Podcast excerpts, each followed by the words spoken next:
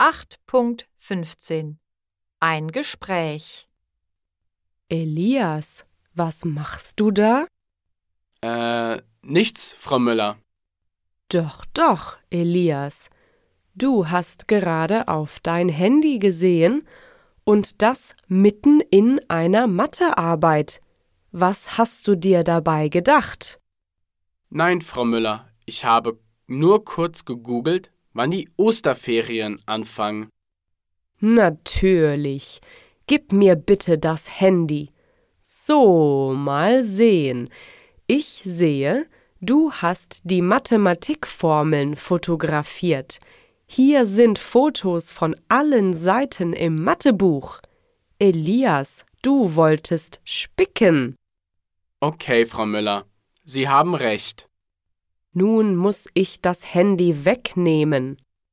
Was? Und wann bekomme ich das Handy zurück? Am Ende des Monats.